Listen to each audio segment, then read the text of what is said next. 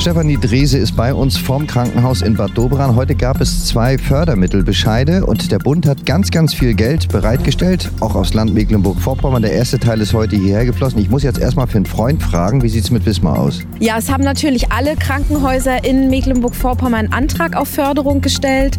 Der in Wismar ist noch in Bearbeitung, aber es geht uns hauptsächlich in im Land Mecklenburg-Vorpommern darum, die Bundesmittel zielgerichtet einzusetzen für Digitalisierung, auch in Wismar. So, und jetzt kommen wir zu Bad Doberan. Da haben wir festgestellt und auch gehört, dass es bitter nötig ist. Und umso schöner ist es, dass hier viel Geld heute hergekommen ist. Ja, über eine Million stehen hier zur Verfügung, um ein funktionstüchtiges WLAN-Netz aufzubauen und dann mit einer Akte jedem Patienten bei der Visite auch erfassen zu können.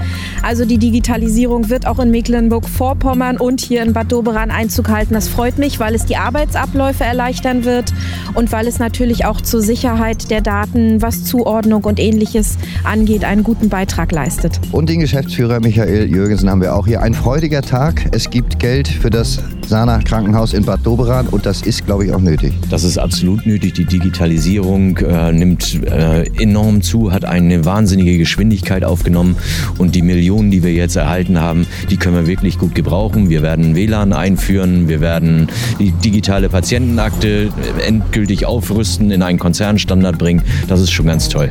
Wir haben von einem Visitenwagen gehört. Was hat es damit auf sich und wo genau liegt der Vorteil? Ihr habt euch das, glaube ich, gestern angeguckt.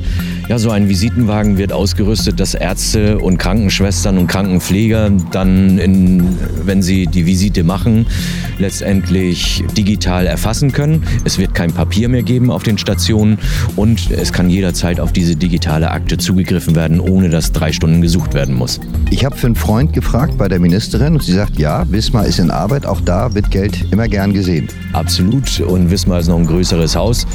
Da laufen aber die identischen Projekte. WLAN ist zwar schon vorhanden, aber die digitale Patientenakte gilt für den ganzen Konzern und wird dann auch entsprechend umgesetzt.